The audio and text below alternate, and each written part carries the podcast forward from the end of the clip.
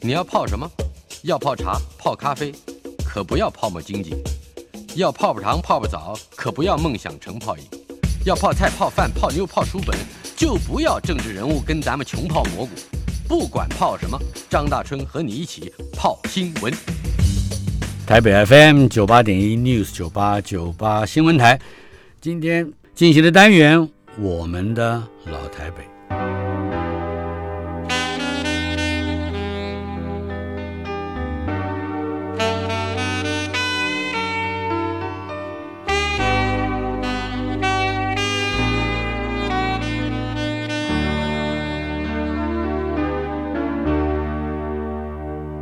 雨水和车声，我的老台北没有一个固定的时间坐标，它在我们始终无法全然忘掉的往事里。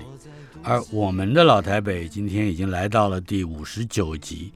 邀请到一位非常特别的来宾——秋海棠录影带专卖店的老板陈长飞，人称飞哥，现在是股市的大行家。呃，不过我们今天谈的不是股市，而是几十年前他从台南来到台北，在街头开展了他影响中华民国电影事业极其强大的呃一个小小的摊子，但是这个摊子意义非常重大。呃，我们知道，在一九九二年，台湾嗯有所谓的六一二大限，一直到一九九四年六月十二号成真了。这个大限使得我们过去不论是唱片、嗯电影、影带、呃书籍、杂志、各种、嗯广播出版，只要是媒体啊，大概都受到这个在一九九四年的六月十二号都不能够任意的取用。嗯、但是之前的好日子能够免费自在的获得各种文化资讯的好日子一去不返。但是就在这一段时间里，飞哥出现，陈敞飞。嗯、飞哥来简单的介绍一下，你一九五八年出生的人，你在一九五八五年，嗯，到了台北。对。嗯、但是这个中间还有一些小波折，能介绍一下，你作为北漂的一员，你所经历的是哪一些？北漂那时候林强有一首歌嗯哼， 《虾米向前行》，嗯哼，后康拢得台北， 是，所以呢，呃南部小孩就受到影响嘛。好康都在台北，不到台北怎么会拿到好康呢？嗯你知哼，道，所以呃，退伍之后就毅然决然的，就是一头冲向台北是。哎你是两栖部队是吧？啊！不起，我这种体格是只能负责喊口令的，啊哈，两栖部队的体格不行，脑袋可以。呃所以你你是陆战队就是了。我是陆战队大专兵，嗯哼，哎到了台北就安定下来了啊吗，到台嗯好像还没有北，因为本身以前高中时候是参加国民党。嗯啊，入党，教官说入党就有蛋糕，然后请假很更方便，所以呢，自以为有小聪明就参加参加了国民党国民党，哎，嗯所以改天请假，然后教官特别引起，哎，同志， 所以那时候是因为方便，是啊所以到台北之后，再再来就参加调查局的那个考试，你还考调查局，考调查局，我到台北就考调查局，嗯可是因为英文成绩实在是很烂，啊，所以没有考上，跟你跟你一起去考的都考上， 都有考上，都有考上。所以到后来他们变成逮你的人了。啊，没有没有，他们是分化在不同单位，有的是在嗯哼，分化到人二室、人二单位，是跟我们的是警总、警备总部。可是警备总部那些也都是义官，然后反而是他们带队就是负责征收我们的，竟然跟我成为好朋友。为什么？因为我也是大专程度，你刚才嗯提到这一段经历的时候，少了一个前提，嗯，那就是你和党外运动以及党外的那些个杂志，当时叫党外，因为国民党啊对对就对一党独大嘛，对。呃，可以谈谈那个时候的经历，因为那个时候你大概也就是投入了书报社的一个业务的工作，是吧？啊对，因为考这阿局考不上了嘛，你到台北消费又高，那你总要总要吃饭过日子啊。那刚好附近有个书报社，他们就是做那个党外杂志发行，可是因为算是一个有一点冒险的工作，所以可能就是有意愿参加的人不多。可能那时候是没钱了、怎么办？那就硬着头皮去，要冒什么险可以？因为他那警如长会果逮说你是啊老板，不是他警会统会逮你啊。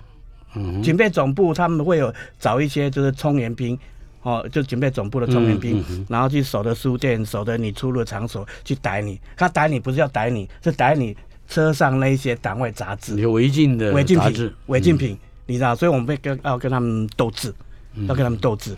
要怎么个斗法？啊，就是警察抓小偷一样啊。嗯哼，那我们的小偷就要想办法怎样避开那些警察这个所谓的他们的路线干什么一大堆的啊、好像在你曾经接受的访问里面提到这一段经历的时候，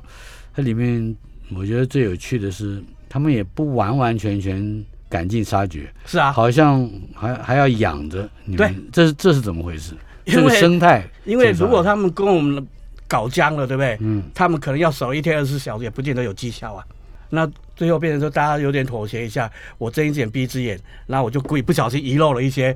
然后我们就哎、有绩效了。呃，所以这是等于有点挂不钩没有商量好的商量好了，呃，不算是没有商一量一一个月大概要几多少业绩呢？呃，这个都不一定看对方的成绩，嗯哼。然后就是变成说我们大家就演一场官兵捉强盗的游戏。这个时候还是一九八五年，是吧？呃，一85九八六嗯哼，也就还没有解严、啊，还没有解严，对，一九八六年以后，那么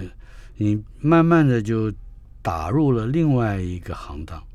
不只是在卖违禁的杂志，嗯啊，好像还开了那么一个摊子叫秋海棠，因为那时候算是我们也自以为有小聪明啦、嗯也其实是有小聪明啦，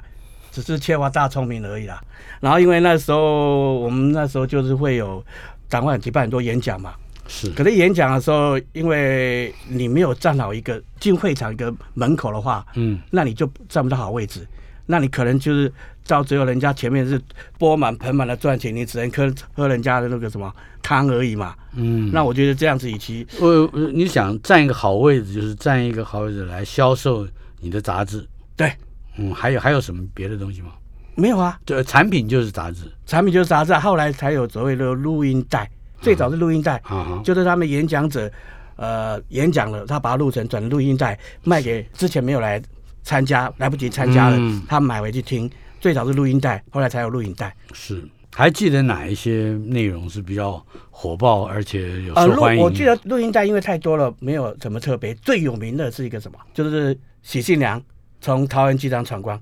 闯关，从啊，他就伊是朗从从国国外外回回来来，然后很多这个媒体去拍摄，然后的过程，嗯，然后拍成一卷录影带，印象中好像是六十分钟，你知道可以卖多少钱？那卖多少钱？六百块，而且是而且是你卖六百块，人家会给你一千块，不见得会给你找钱哦。可以不用，可以免啊，找因，为有一些所谓的支持者，他会给你说我支持，嗯，我赞助，我他就给等你于一是嗯千，政治捐献，对，一千块。那可是那个时候，那个公司给我们才多少钱？两百元，就说两百块钱两百块钱，一天。不是那一卷录影带给我们两百块钱。哦，你的比如说，成比如说公成司本给我给我你十十卷，然后你要卖多少卷没关系，晚上回来结账，剩两卷是吧 OK，你缴八卷的钱，那其他多余的都是你自个的嗯哼，啊，你自己被坑走被干嘛都不关公司的事情，是，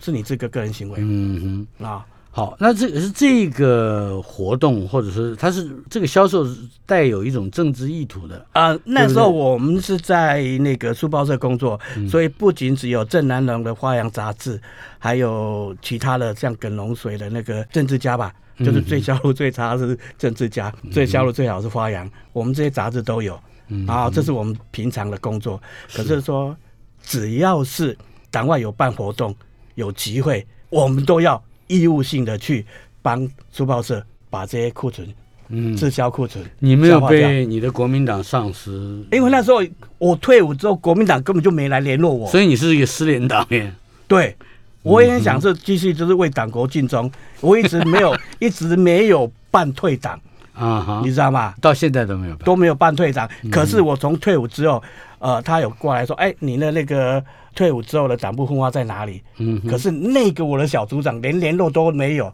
国民党从此就因为这样，我觉得没有为亲和力，嗯哼。不像那时候的党外讲实在话，龙林就是他的组织有很大的组问题。织有很大的败笔。可是我们还没有提到秋海棠这三个字。嗯呃，秋海棠看起来是我们从小我们这一代的、啊啊啊！这个大中国的象征。，对对对对，那秋海棠最早的业务可以更具体的来为我们说明一下吗？啊，秋海棠业务那时候最早做的是，因为在会场了嘛，有人就是把那个中国的一些长江丝路、黄河啦、哦哦哦那些风景影片带嗯吗？啊，录影带都做成录影带了，带到台湾，因为那时候我们不能去中国大陆嘛，对，然后老兵也怀念，然后年轻一辈也怀念，哇，大陆大江，对不年对？轻一辈是好奇了，对是，吧那老一辈是怀旧，所以那时候一推出来之后，生意实在太好卖了。那个里头又可以怎么？嗯我可以力头介绍更一多，下而且讲白点，我大学联考啊，我历史考了九十六点二，满分是一百分，而有复选错一题而已，所以我的历史地理常识非常非常的嗯 nice。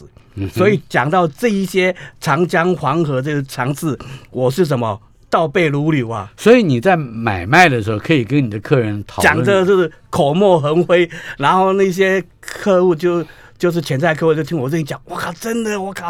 而且那时候日本 NHK 拍摄了，嗯画质影像很优美，很漂亮，啊，所以很多人买回去都觉得哇，太棒了，甚至就是在回回购，你知道，嗯就帮他朋友买，帮谁买，是，因为就那变时成候你的下线。哎、不是下线是要 抽佣的，他他是义务性帮我推广啊，嗯，就买卖来说，嗯，这种产品它必须要有生产成本吧？啊还有所以有它怎么个生产法可以说一说吗？呃，他们就是从去买 LD 嘛，先买 LD，先买 LD 嘛，然后就是把它做成录影带，嗯啊然后做批售。那我们那时候是年轻人嘛，没钱嘛，那只能当下游嘛。所以你不接触那个拷贝的活动我知道他怎么做，可是因为那风险太大了。啊，这段差的话，就是有一个大盘，因为他摊子大，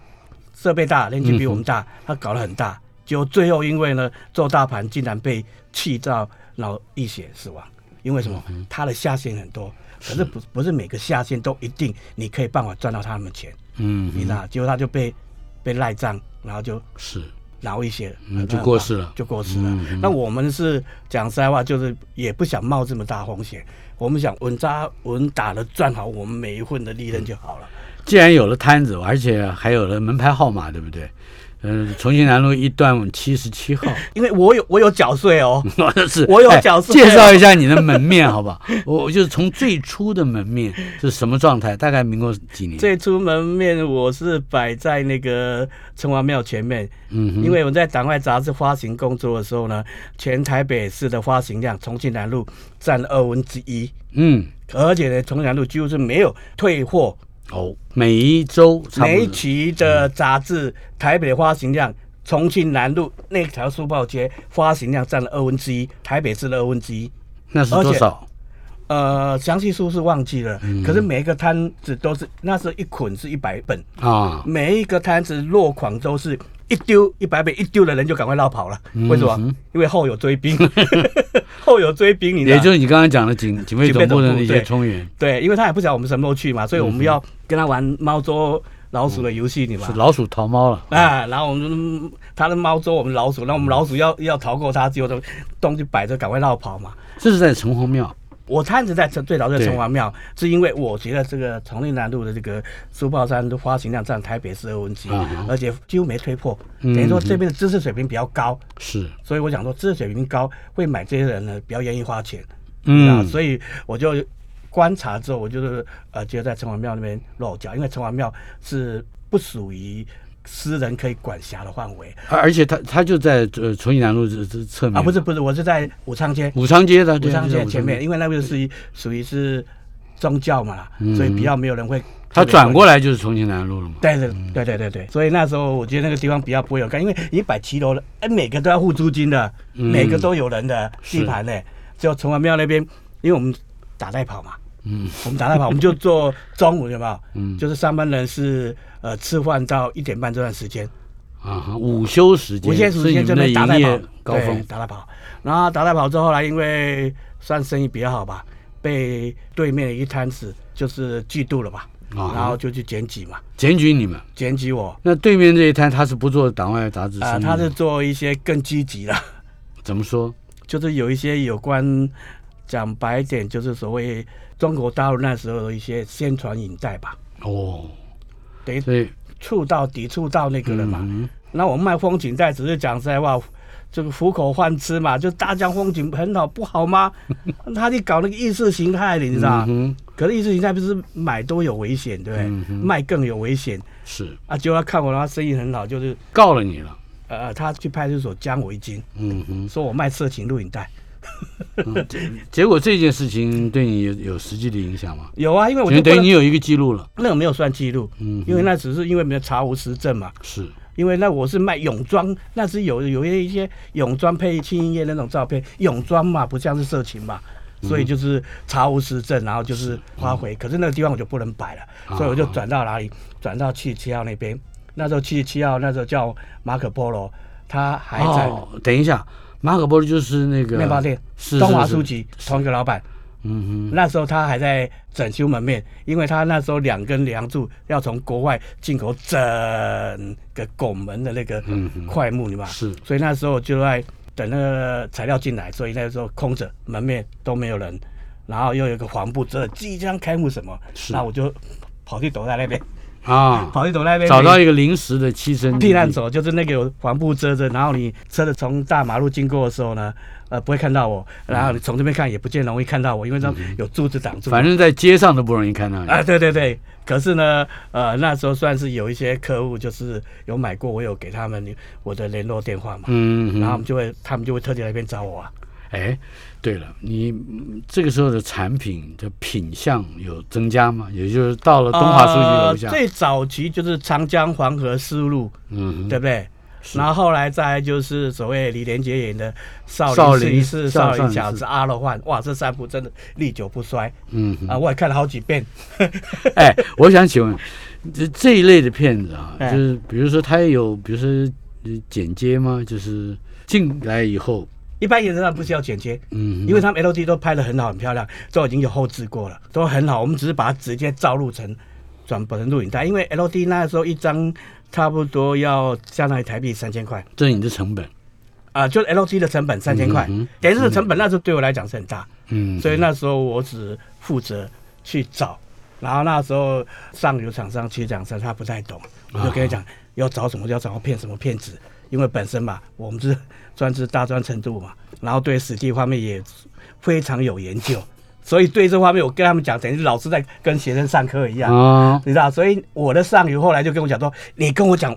要做什么，你跟我讲，我来找，我来发行。你这当我件禁这止件事情或者这种事情，在你后来的这个生涯里面做了不少啊，包括欧洲的电影或者是美国的电影，你也成为一个先驱算的是一专家，个是吧？权威吧， 因为就 是本因为本身权威，你很好意思讲，我说第二吧，嗯哼，有谁敢做第一？好，我不 知道这这个要等到我们提到邱海棠的下一半段，嗯，才能够这个仔细的去帮你 review 一下。嗯，不过我还是对于你的上半场，嗯，也就是在重庆南路七十七号，你原来只是应该是个摊子，可是后来你有了那个门牌号码了，因为就是他们说我要贩卖要有一个许可证啊，是，所以我就被检举说我逃漏税，嗯，哦，所以就是罚款，啊罚款之后他就要我缴税金，然后就用我面积、路段评估我这边应该缴每个月固定多少的那个税金是，啊，所以那时候就变成我有门牌，嗯哼，可是呢没有房间，啊、没有房间，可是你要缴税，可是那个地方呢你不能一直摆着，啊哈，就是到晚上你要收起来吗？还是什么时间也要收？没有他只要叫你收你就要收。嗯，可是你已经有了门牌，哎你还缴警察来税，，警察来我就要收，他若赶你就要收。这是大概民国几年的事情？呃，就是民国七十六吧，七五七六那时候的事情。哦，那也没有太久，你就等于拥有了自己的一个门面了。那哪算人面？那个是，这个是算是摆 摊吧。在陈长飞先生进入到跟台湾的电影世界有更密切关系之前，嗯看起来，呃，这个 street smart 会是你非常重要的一个谋生技术。但是，等到进入到电影这一个行业的某一个，不管是上游到中游或中游到下游之间的这样一个环节，你可能需要一些专业的知识嗯。关于这一点，我们稍后片刻马上回来。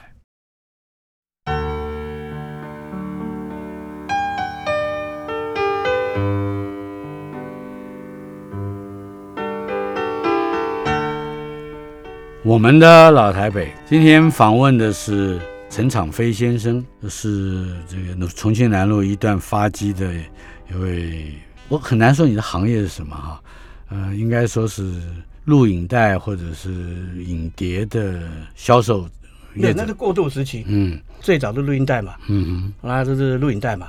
录影带之后有一个过渡期的 VCD，VCD 哼嗯 VCD 之后的 DVD，嗯哼包括现在的蓝光。是哦，这是过渡时期，我是跟着时代走，嗯不是我要创造什么。大家都在使用的媒介跟界面、嗯啊，就你就在跟着这个跟风着头时代上，巨轮走。嗯哼，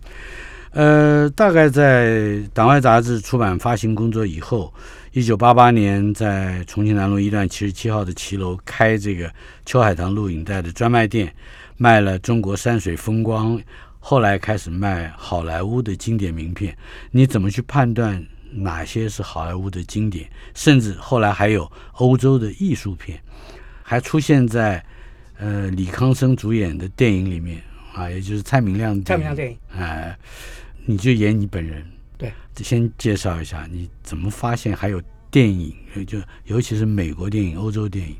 其实我们是从党外的那个会场发迹的嘛，嗯我刚才也提到嘛，你占不到好位置的话，人家前面就是赚的钵满盆满，你呢到你后面你可喝汤 喝汤，可能汤都不够，你知道吧？嗯，汤都不够，所以那时候讲啊，这已经是变成是我们是小虾米了，那我们只有什么另谋生路嘛，嗯我们就是跳出来，所以我那时候我跳出来，我就在把这些东西拿出来会场地方卖。最早我就讲了，我白天中午我在城隍庙，然后到差不多退到那个七十七号那边遮蔽，等有嗯些、呃老客户来找我，然后一直到差不多呃下班时间，嗯我就主动出击到民生东路的麦当劳，哦，因为麦当劳那边民生东路那边算是蛮热闹的，是所以而且算是知识分子比较高，我就在那边，然后这边摆完之后呢，在晚上再前进士林夜市，你一天三个班，呃，这样想办法赚钱。嗯哼，士林夜市，在士林夜市，然后租个摊位，然后就开始那边摆，嗯哦哼，，一直到最后发现重庆南路这个数值高，消费力高，所以还是要回到重庆南路落脚在那边，嗯。所以我就就落脚在重庆南路去七号的门口。是哎，但是我刚刚讲的问题是，嗯、你怎么发现好莱坞经典名片？你你要判断哪一些片子、嗯、会卖，或者会常卖、会大卖？哦，因为那时候国内其实没有人在卖所谓美国的这些片子，嗯可是那比如像《真善美》《乱世佳人》《冰汉》啊，嗯，这些片子，你是从这些经典的老片子开始的，是对吧？，因为本人就是稍微臭屁一点，就是对这方面比较有研究嘛，嗯哼然后发现这一块那时候因为它是公版，嗯，美，国的公版是就是超过五十年，后来改为七十年，嗯哼，后来甚至六一二之后呢改为无限期， 是，只要美国的都不行，嗯哼哦，什么之类的。哦，那时候我就发现，哎、这些很多人在问，所以我就去啊把这一些 LD，、因为那时候最主要是它有发行 LD，然后我一查资料，这些是美国很有名的一些、嗯呃历届影展得奖名片，所以我就把它做成转成录影带。那时候还有贝塔是小袋的，就收你用的；另外一种 VHS 就是大袋，那叫比大袋小袋。比比那个贝塔的要大一点的，对，那时候同时并存，贝塔是小袋，VH 嗯是大袋，那时候就是把它做成录影带，那销路很好。直到后来嗯啊、有一个同行，他因为要搞大，所以他去跟新闻局申请字号，嗯因为超过五十年以上就是公版嘛，是只要你有去申请就 OK 了嘛。所以呢，人家就钱多嘛，所以他就去跟新闻局申请字号，然后大量发行。大量发行的时候，我又变成红海了。嗯 哼，我本我本来呃本来本来是蓝海的被他这样一搞，满满街都有了。这是你的口头禅，从蓝海变成红海，从红海变成我就蓝都海跳出，来啊，这个怎么说？因为市面上都有，谁会找你买啊？哦，人家就钱多嘛，做的后资面本很比漂较亮，雄厚了，做的比较漂亮，你知道吧？嗯哼。而且买你这个没有包装的，你只是是一个盒子，对不是对的？打上 mark 而已，人家是有彩色封面啊，虽然卖的价格比较贵，可人家觉得哎、这样很有质感啊。嗯哼，所以是不是你就没什么生意？嗯，那所以我就想啊，啊，刚好那时候影响杂志，因为我本身有在看影响杂志，那影响杂志有在卖一些欧洲的片子，嗯哇，卖的很贵，一卷卖六百，我说六百，开玩笑，这成本当然我知道啊，这六百，哎，这价差太大了吧？嗯哼，那我就 OK 好，我就去找这些欧欧洲的欧洲的，因因为为英经有一个惯例，就是比如说它这个已经卖六百了嘛，所以你再卖便宜一点，应该会有人买嘛。嗯哼，就跟这个现在这个什么这个披萨，一个披萨三百多、哎真的值那么多钱吗？可是披萨定位就在那边，嗯哼，那如果你披萨卖了一百多块，是不是很多人哇觉得很便宜？只要你不难吃的话，是那我就说 OK，那我就租个影碟，然后不要抠多少，嗯，那租一张才一百块吧，嗯，然后我抠个十节，成本只要十块钱而已啊，那你加把录影再加加，也差不多一百来嗯 所以块。你连买都不买了，你就用租的了，是吧？不是 LG 本来就不是买得起啊哎，那个时候有一哎，段机时器间，更贵哎、有一段时间那个太阳系，啊，就太阳系啊，是不是？你讲的就是太阳系，对啊对啊嗯，所以你在太阳系租，对啊租了以后回家敲，敲完以后再没有，我找专业的敲，嗯哼找专业的哦，不是敲回家敲，哦，我我们回家我们设备，你要准备 LD 的机器，还有一对几，哎，那个讲在，我就说你不见得要每样都很厉害，可是你要知道鞋哪一方面很厉害。嗯，那我们就是寻找哦，原来这一家有帮人家在是带考 LD 转成录影带，可是你原先对于，比如说，就拿欧洲电影来说，你对欧洲电影的导演或者说他的拍摄的呃风格手段，不见得理解，跟你怎么样能够逞这个口舌，啊，能不够是口跟嗯你舌哦的跟不你是的口舌，嗯因为你要做一行，你要了解你的产品，嗯，所以呢，我就把黄仁那两本参考书猛 K，然后哪两本英文字很多？黄仁的 就是哦，黄仁，黄仁是呃一位仁老爱影仁爱仁爱对影那个评人，对，名人对，然后他的呃两本那本他有英文的，我英文我讲我程度很差，那我怎么办？就是在本英 英文词典在边旁旁边查，嗯查哪一本，然后就上网搜寻这个有什么相关资料，知道这个导演的大概风格是属于什么风格。对他属于比较偏写实啦，他是偏情色，不是色情哦，偏情色的哦。那我们就知道哦，原来大家喜欢找比较偏情色方面，那我们就特别找有情色导演拍，像的阿莫多瓦啦，啊，对西班牙的西。班牙的阿莫多瓦的话，这他这就比较我偏记情色。得你还对特别读中维斯康提是吧？啊维斯康提的话，其实他是比较属于呃，算是纪录片写实主义者。其实那几个欧洲导演早期，他们都是有点像烈士写实片一样，他把纪录片用写实电影拍出来，所以哇很多很多的东西其实都是有历史参考意义。那有另外一个族群会喜欢，可另外一个族群会情色，都变成说情色跟这方面我会抓，我会抓这个导演的嗯产品。然后因为英文程度不好嘛，就去查资料，然后因为记忆性很好嘛，嗯所以都背起来嘛。以在这一行业来讲，我是大材小用，嗯，因为没有人会说练到那个大专毕业，然后去摆个摊子，就跟像上次洪台明讲的，练到博士去卖鸡排，哎、嗯哼后来郭台铭还去拜他为师，说哦，你卖鸡排很厉害，嗯对不对？我们那时候就是类似于这样子，是，大材小用。可是包括我的同学，所以不是逞口舌之快。不是，包括我的很多同学说，哎、我说阿扁阿扁，你不要跟人家讲说你在摆摊子。嗯哼。我说好了，下次同学会聚餐的时候，那一桌算我了，好不好？ 可是呢，就没有下一通了。为什么？嗯哼，同学都散了，散了。在呃你的这个销售的过程里嗯面，至少我看到了一些报道里面提到，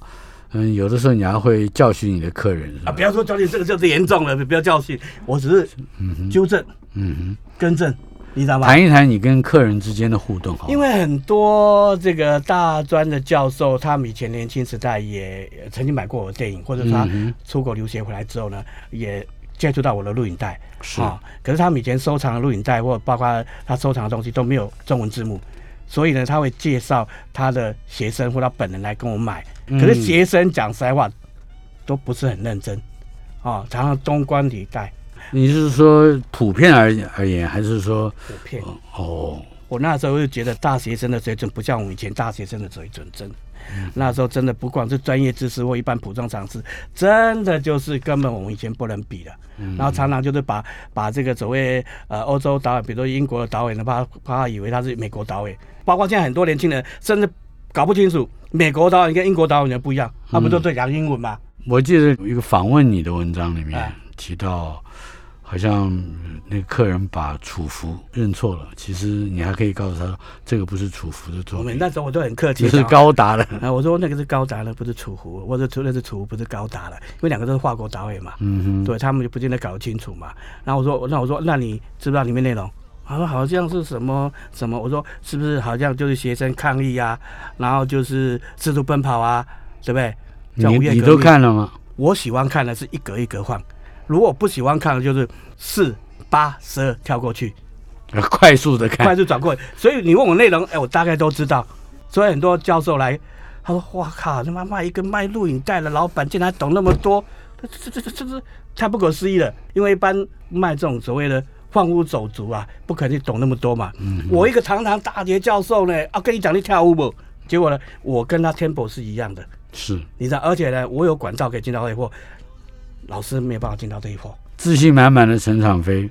在一段时间，我想至少有好几年的时间，嗯还在你的生意摊上指点了很多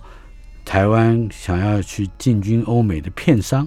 让他们知道哪一些片子值得去进口，以及哪一些片子有一些什么样的价值。稍后片刻，马上回来。我们的老台北。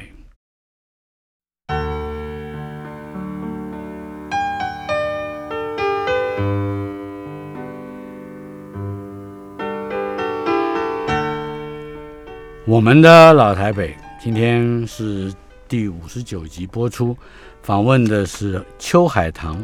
这个小企业的老板啊、陈长飞。 到底应该怎么去形容秋海棠作为一个销售单位？它是一个什么样的公司？其实你把我想的太伟大了，我哦就不过是一个北漂的穷小子，来到台北如何生活下去？那你碰到一坎一坎的，嗯，然后蓝海变红海，你要想办法进到另一个红海，嗯，然后你碰到红海就是想办法进到另外一个蓝蓝海嗯海，是就是这样一直在推磨嘛。八零年代的台湾在 MTV 视听产业兴起之后，嗯这个对美国来讲是一个很大的警讯，嗯因为他们应该赚到的钱，在他们心目之中，所谓的 American interest，、嗯呃，受到了冲击，甚至受到了剥夺嗯。一九八八年台美举行那个嗯这个贸易综合智商谈嗯判，呃，美方就把焦点放在 MV 嗯啊什么这些上面，你的粮食的来源，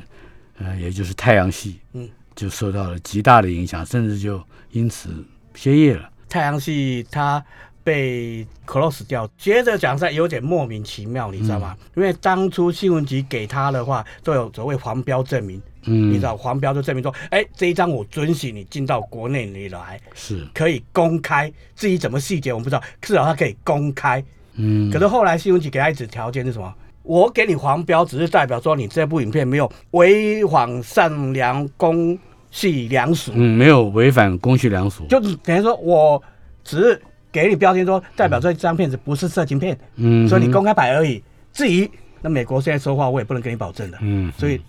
太阳系就是莫名其妙壮大，然后莫名其妙的干嘛？萎缩了，就萎缩了。嗯那时候我断了我的那个所谓的呃货源货源，那时候怎么嗯办？他想少一个蓝海嘛。是那刚好是呃有一个朋友他去大陆做生意，嗯他说啊大陆现在也有很多的东西还蛮便宜的哦，你要不要去看看？所以我就去前进中国，我懂了，上帝为你关上了一 一扇门，一定会给你打开一扇窗。没还是还要是要你脑筋转得动，是， 如果你脑筋转不动的话，你还是在红海。 对嗯好像你开始进入京剧的这个文本了。是吧，对，那时候就去中国大陆嘛，那时候他们很便宜耶，嗯，一张原版配在当地才多少钱人民币？那时候是差不多五块多，五块到六块。换汇一比八， no，一比一比一比三点五，我们三块半可以换到一块人民币耶，所以它的这个五六块，我们算六块钱好了。六块钱你乘以三点五多少？等于他们原版密片才二十块，嗯，二十块你带来台湾呢，那时候行情是一张给两百块，这也是十倍了。十倍。嗯哼，十倍，那我们加把因为加上去，我们不要我们就抓五成就好了嘛，因为你要坐飞机过去的，把它带回来，而且量有限嘛。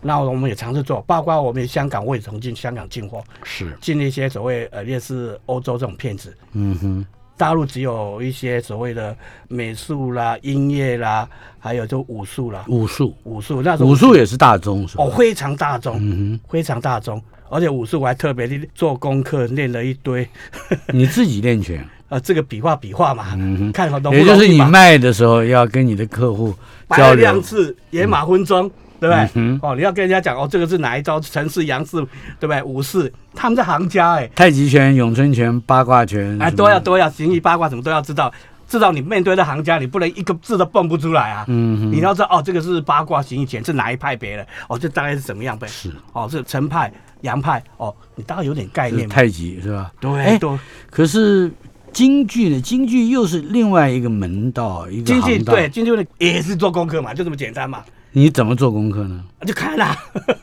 背啊，四大名旦啊，对不嗯对？陈彦秋、梅兰芳、秦桧嗯生、还有演什张么君秋，张金秋啊，对，不，我的意思是说，你要了解这些，恐怕还不是只有看影带，你还得参考书籍吧。对，参考书籍。那时候纯粹就是到成品图书馆去找相关资料。嗯哼，嗯然后，因为那时候网络没那么发达嘛，也没那么多嘛，就到成品找一些书籍啦，然后翻一翻，然后有时候跟你老客户哈拉的时候，老客户还会稍微跟你指点一下，哦，我们就知道。哎然后又学到一对，些然。后老客户讲，哎，你要找谁呀、找谁呀、对不对？啊，你给他好啊，咱啊，对不对？嗯哦，那就好，我们就去找那方面的了，是吧？然后就是中国大陆去拿片，嗯，可是去中国大陆拿片两家，我们这边不承认中国大陆的，所以我带回来也原版，他说不行，那不是原版，嗯 包括香港也不是原版，好像还你还碰到像德国的汉学家啊研究京剧的，是不是？谈谈那个小故事。 哦，那也不是，他是他给你做了很大一笔生意啊德国的东方语他是属于东方语文学院，所以他挑的不见得是京戏，他只要是有关汉语的，啊有关汉语的，他们叫汉语学院吧。是，然后所以那时候我才见到德国人真的就是说一板一眼。嗯，我们以前不是有个笑话吗？德国人看到一个有水坑，他是这样一直直射过去，然后法国人是这种会避开，那中国人呢分两派，分两派，一个往右一边往左，就德国人是没有命令，他就一直往前走。所以那时候他跟我买了片子，我说哦，这部片是什么片子？大概就讲什么内容？哦，是看唱片呢，还是属于所所谓一般的、呃剧情片？哦，我说哎这样，他说 OK 摆这边，OK 摆这边，OK 摆这边。听完之后都摆这边，摆到这边没几片，我都惨嗯了，妈介绍那么多，不到十片，结果原来那十片是他不要，啊 哈，嗯十本来片片是是不他要 要的。嗯的，本来片是他要的。我说 OK 这一班这边，我说啥意思？这这些钱我都算好嗯他了，不要了，你也给他。我不要也给他，因为不要嗯我会给他啥意思嘛，嗯可能会你遗遗珠之憾嘛。结果他说 no，因 为英文简单，英文我们都会，他会嘛。他说 no，哼，嗯 是也交上了朋友，是吧？而且也看到了民情，德国人一板一眼的。 对，真的一板一眼嗯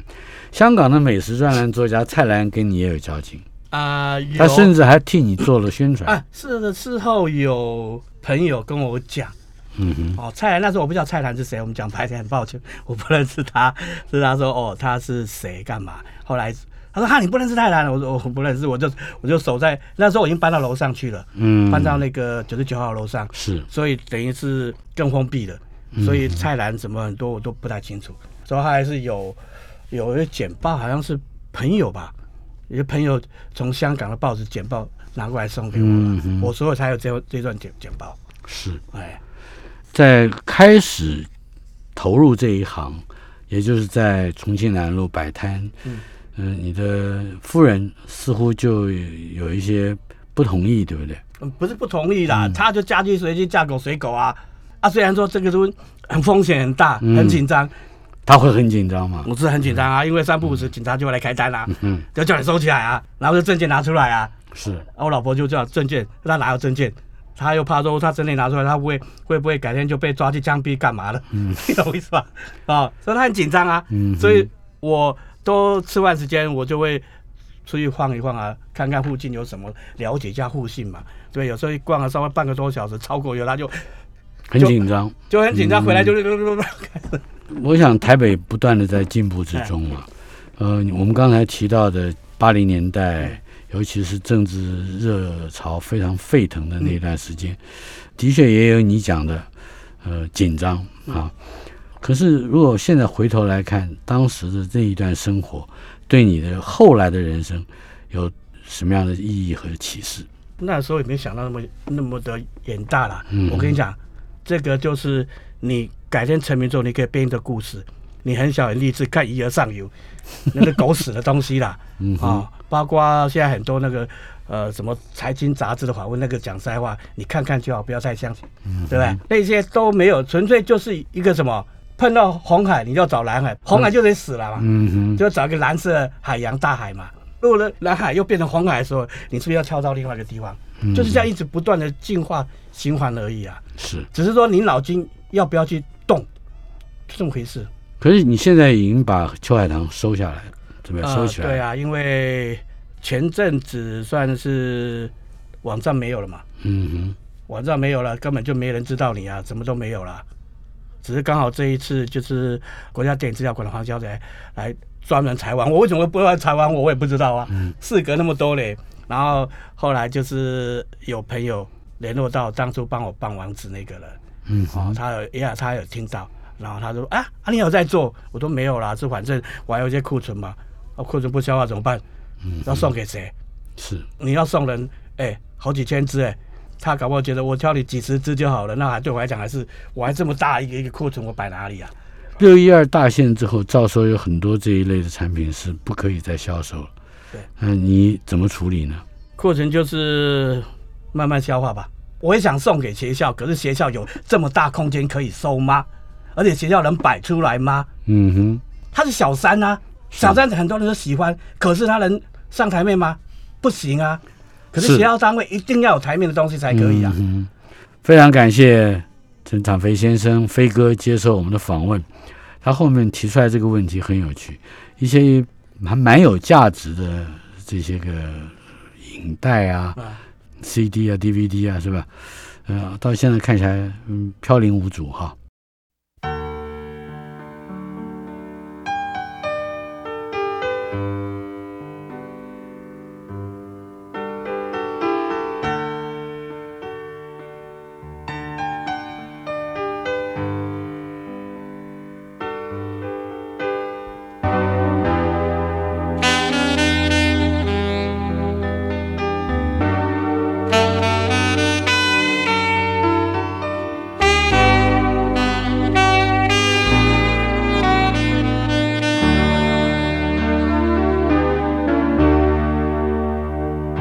雨水和车声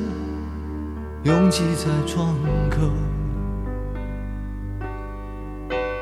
我在都市的边缘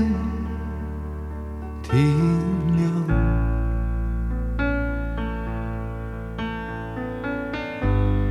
少年的往事在回忆中消失。三十岁，我的职业是自由。勤劳的人啊，无聊的人啊，还有陌生的我，在街头游走。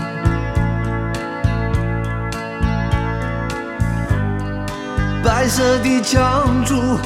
玻璃的黑幕，唱着改变社会的任务。告诉我，世界不会变得太快。告诉我。明天不会变得更坏。告诉我，告诉我，这未来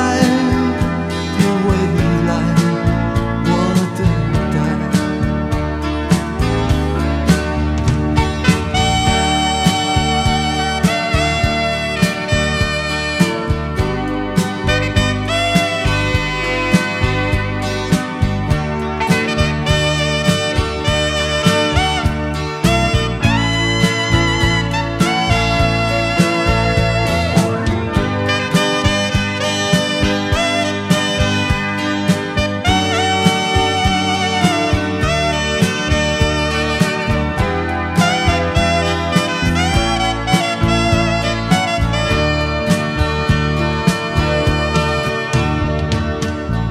是谁在指挥路上的追逐？由谁来裁判熟悉的生活。谁让我爬上高楼的顶端，却看不见昨日的天堂？告诉我。人类还没有绝望。告诉我，上帝也不曾疯狂。告诉我，告诉我，这未来的未来。我等待。有人说，不要问我从哪里来。有人唱，台北不是我的家。告诉我。都市不适合流浪。告诉我，这是我居住的地方。告诉我，告诉我，这未来。